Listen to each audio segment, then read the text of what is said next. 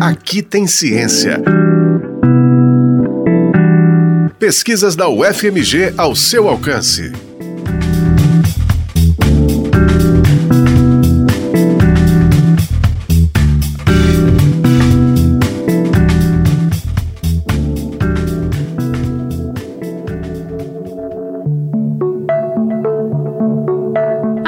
Alexa, Cortana, Siri, as já conhecidas assistentes virtuais são uma prova de que tecnologias de inteligência artificial são cada vez mais presentes em nossas vidas. Aliás, onipresentes.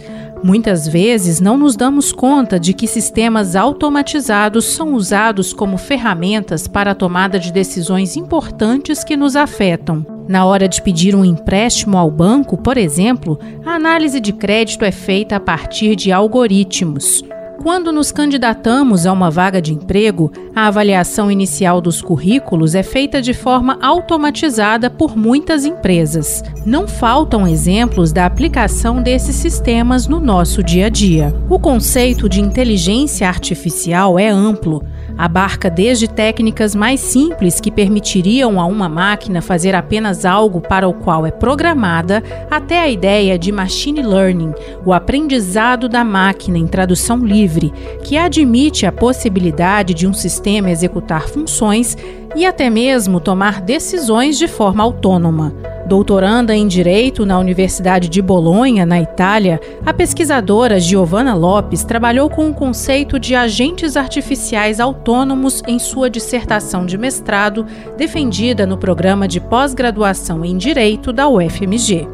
Justamente para delimitar o escopo da pesquisa, eu foquei no que seriam agentes artificiais autônomos. É, eles podem ser definidos, primeiro, um agente seria qualquer é, sistema, né? Seja ele um sistema físico, um sistema virtual, que fosse capaz de tomar determinada ação. E por que, que eles seriam autônomos e artificiais? Artificiais, primeiro, porque nós, né, seres humanos, ou então qualquer outro animal, também podem ser classificados como um sistema, pelo menos a partir da definição de agente, né, que é colocada pela ciência da computação, autônomos no sentido de que são sistemas que eles são capazes de interagir com o meio ambiente, capazes de, através dessa interação, coletar informações do seu meio ambiente e de outros agentes com os quais eles interagem e, principalmente,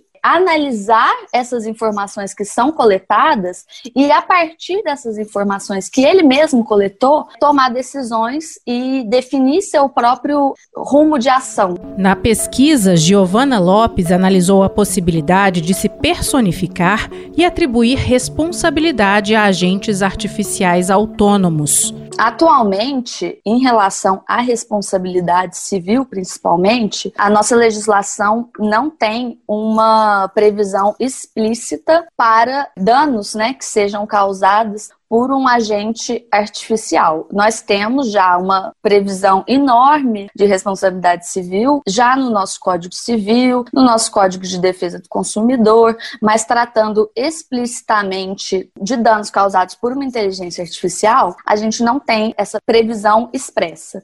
A pesquisadora explica como poderia funcionar esta personificação dos agentes artificiais autônomos com base em discussões no âmbito do Parlamento Europeu. A exemplo de como nós já temos a personalidade das pessoas naturais e nós temos a personalidade também das pessoas jurídicas, das empresas, das corporações. Talvez uma possibilidade seja a criação de um status para esses agentes, um status de pessoas eletrônicas, para que eles próprios possam ser responsabilizados pelos danos que eles causem, através principalmente da criação de um seguro obrigatório para esses agentes. Giovana Lopes também analisou possíveis regimes de responsabilidade civil dos agentes artificiais autônomos que poderiam ser aplicados no contexto brasileiro. Ela concluiu que a melhor alternativa é mesmo a responsabilização das pessoas que criaram e introduziram tais tecnologias no mercado, sem necessariamente personificar os próprios agentes. Eu analiso também quais seriam as desvantagens dessa atribuição de personalidade e acaba por concluir que, pelo menos é, atualmente, né, na, no estágio que a gente se encontra dessas tecnologias, não seria ideal e também não seria exatamente necessário fazer essa alteração no ordenamento jurídico para criar um novo é, status para esses agentes artificiais autônomos. Em primeiro lugar, porque a gente teria algumas questões relativas aos gastos que seriam necessários para criar esses agentes, principalmente em relação à criação de um sistema de registro para esses agentes, porque da mesma forma que você tem que registrar uma pessoa jurídica, você tem que fazer todas as alterações necessárias, você teria que fazer esse mesmo procedimento para esses agentes artificiais, mas seria uma coisa não tão simples como no caso das pessoas jurídicas, justamente porque esses agentes eles estão em constante modificação, então à medida que eles estão sempre se alterando, até que ponto você poderia falar que se trata do mesmo agente ou não, você teria os gastos relativos à criação desse tipo de sistema de registros. Você teria também questões de competência, porque a grande maioria dos sistemas que a gente tem atualmente, né, eles não estão confinados a um único ordenamento jurídico. Você tem sistemas que são principalmente criados pelo Google, pelo Facebook, pela Microsoft, por esses gigantes da tecnologia, digamos assim, e que são criados nos Estados Unidos, são criados na China, são criados na União Europeia. Eles atuam aqui no Brasil, mas eles não estão limitados ao ordenamento jurídico brasileiro. Este foi o Aqui Tem Ciência, exemplos de como a ciência é importante para a nossa vida. Esta edição teve a apresentação e produção de Alessandra Ribeiro e trabalhos técnicos de Breno Rodrigues. A coordenação de jornalismo da Rádio UFMG Educativa é de Paulo Alquimim coordenação de operações de Judson Porto e coordenação de programação de Luísa Glória. O Aqui Tem Ciência também está na internet em ufmg.br/rádio e nos aplicativos de podcast. Você encontra o UFMG Educativa nas redes sociais em Facebook, Twitter e Instagram.